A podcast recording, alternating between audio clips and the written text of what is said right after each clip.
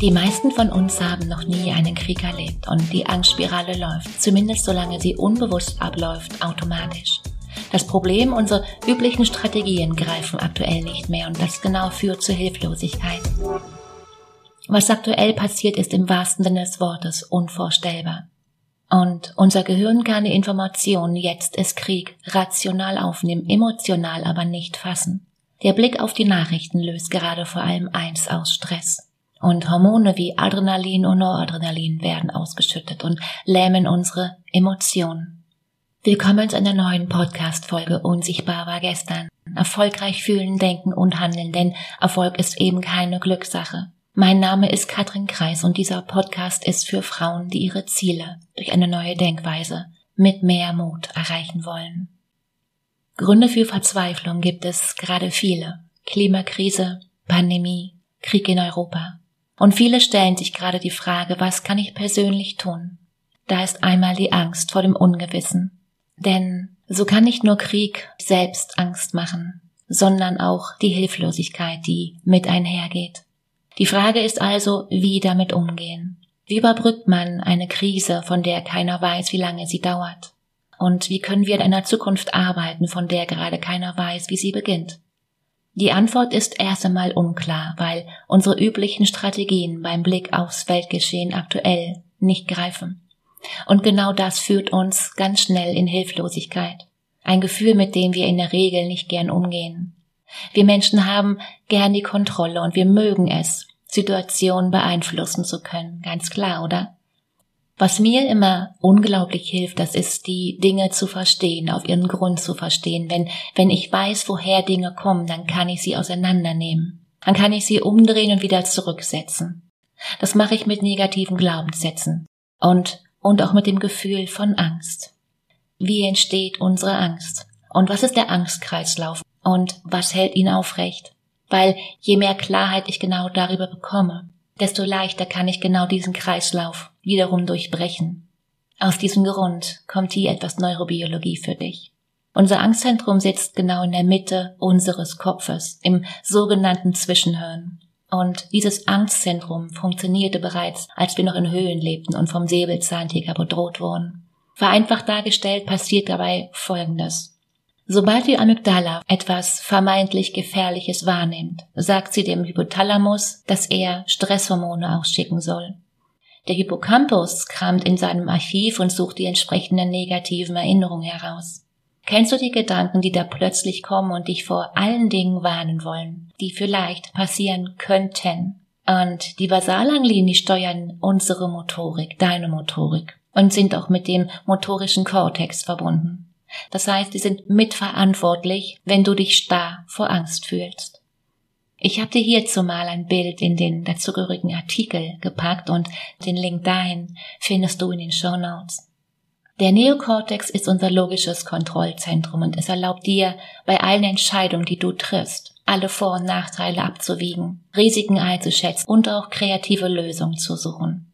Aber, und hier kommt das Problem, wenn das Angstzentrum einmal aktiviert ist, dann hilft uns das nicht wirklich weiter, denn Angst ist niemals logisch. Niemals. Und eben manchmal schießt die Amygdala über das Ziel hinaus und beschützt dich vor Dingen, die rein logisch betrachtet gar nicht gefährlich sind. Kurzum, Ursache sind ganz automatisierte Programme, die, die im Hintergrund also im Unterbewusstsein bei uns allen ablaufen. Wir verhalten uns automatisch. Ein Beispiel, was gerade passiert. Bea erfährt aus den Nachrichten, in Europa ist jetzt Krieg. Sie ist natürlich null vorbereitet und sie hat auch nie gelernt, sich in solch einem Moment richtig zu verhalten. Und jetzt steigen negative Gedanken in ihr hoch. Wie kann das sein? Hoffentlich kommt es nicht bis zu uns. Die armen Menschen, Familien, Kinder und so weiter. Was mache ich und wo kann ich jetzt hin? Wer hat Antworten und woher weiß ich bloß, wie das Ganze weitergeht? Und wem kann ich jetzt aktuell vertrauen? bedeutet, das Kopfkino geht los. Ihr Hippocampus sorgt genau dafür, dass sie sich an alle Horrorszenarien, die sie ausschließlich aus Filmen kennt, erinnert.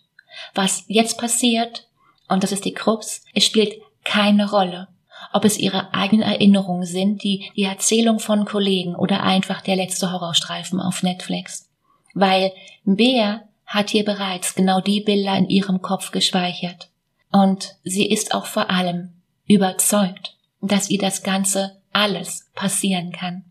Die meisten von uns haben noch nie einen Krieg erlebt und die Angstspirale läuft. Zumindest, wie gesagt, solange sie unbewusst abläuft, automatisch. Du kannst jedoch in diesen Prozess jederzeit bewusst eingreifen und ihn genau dadurch auch wiederum bewusst verändern. Denn neue Gedanken, und das weißt du, erzeugen neue Gefühle. Neue Gefühle erzeugen andere Handlungen und andere Handlungen führen zu neuen Erfahrungen und so weiter. Wenn so viele Belastungen auf uns einprasseln, ist es umso wichtiger, an guten Dingen festzuhalten. Und das mag vielleicht erstmal banal klingen, okay, ist aber essentiell für deine Energie. Weil negative Nachrichten kosten dich jetzt aktuell viel zu viel Kraft. Du fokussierst von einer negativen Schlagzeile zur nächsten und kommst zu keiner Erholung. Und genau diese Erholungsphasen sind genau jetzt umso wichtiger, weil irgendeine Art von Zuversicht brauchen wir zum Leben. Zuversicht, dass etwas Gutes geschehen wird, entstehen wird. Und das kennen wir doch alle vom Placebo-Effekt. Das ist das Beispiel genau dafür, dass Zuversicht tatsächlich hilft. Weil die Frage ist ja, wie erträgt man Weltschmerz, ohne währenddessen depressiv zu werden? Ich habe hier drei Tipps für dich, was du, was du aktuell gegen Angst tun kannst. Fangen wir mal oben an beim Kontrollverlust, weil wir sind es gewöhnt, fast alles zu kontrollieren. Klar, oder? Und genau deshalb trifft es uns jetzt genau so stark. Und gerade weil wir Krieg eben nicht greifen können, rutschen wir nun ganz fix in diese Hilflosigkeit rein.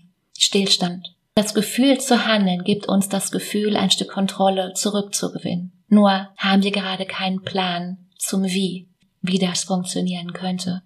Also lenke allen Aktionismus auf, auf sinnvolle Aktivitäten. Such dir mal ganz bewusst eher beruhigende Aktivitäten, die, die harmlos oder gerade sinnvoll sind. Darüber hinaus hüte dich vor emotionaler Ansteckung, weil Verunsicherung verbreitet sich unglaublich schnell. Psychologen nennen das Phänomen emotionale Ansteckung. Und der Mechanismus ist ganz einfach, dass sich Gefühle anderer auf uns selbst jederzeit übertragen können. Das kennst du bestimmt. Das bedeutet, halte Kontakt zu unaufgeregten Menschen, die, die besonnen mit der Situation umgehen. Oder suche dir ganz bewusst positiv denkende Gesprächspartner. Und dann kommen wir ganz schnell zum nächsten Punkt. Wie gehst du mit Medien um? Überleg mal.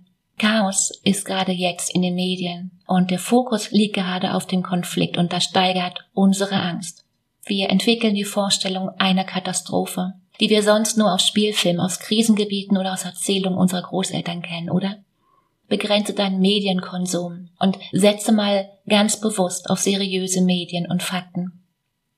Was mir persönlich immer hilft. Wenn wir anderen helfen, dann fühlen wir uns besser, oder? Aktuell ist es eine Zeit der, der Fragen und der Unruhe, aber auch eine Zeit wertzuschätzen und dankbar zu sein für, für all das, was man gerade hat und Solidarität zu zeigen mit anderen, im fernen wie im ganz nahen Kreis.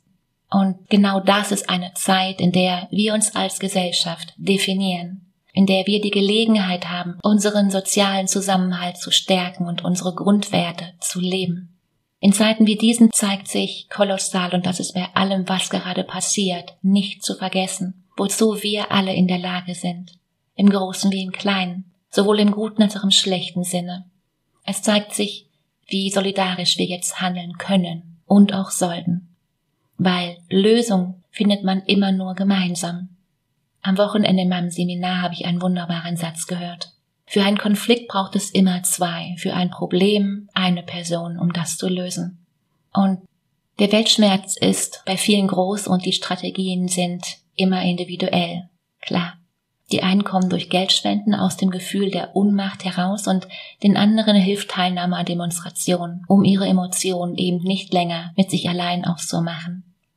Und wieder andere sind vielleicht ängstlicher und fühlen sich besser, wenn sie Nachrichten von zu Hause aus genau im Blick behalten oder sich von Informationen komplett abwenden. Kurzum, was du für eine Lösung für dich gerade findest, alles ist in Ordnung was für dich funktioniert, funktioniert. Und Und was für einen selbst funktioniert, muss nicht zwingend für einen anderen funktionieren. Alles sollte bis zu einem gewissen Grad in Ordnung sein. Und es gibt hier kein richtig oder falsch. Weil alle Gefühle haben aktuell ihre Berechtigung.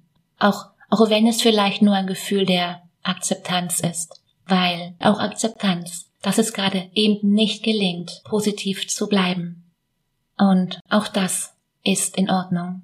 Und wenn dir das gerade hier geholfen hat, deine Gedanken mal von links nach rechts zu sortieren, dann teile diese Folge gern. Und wenn du denkst, das sollten noch andere Frauen hören, dann leite ihnen diesen Podcast weiter. Vielen Dank. In diesem Sinne, hab eine schöne Woche. Mach es gut und mach dir Freude. Katrin.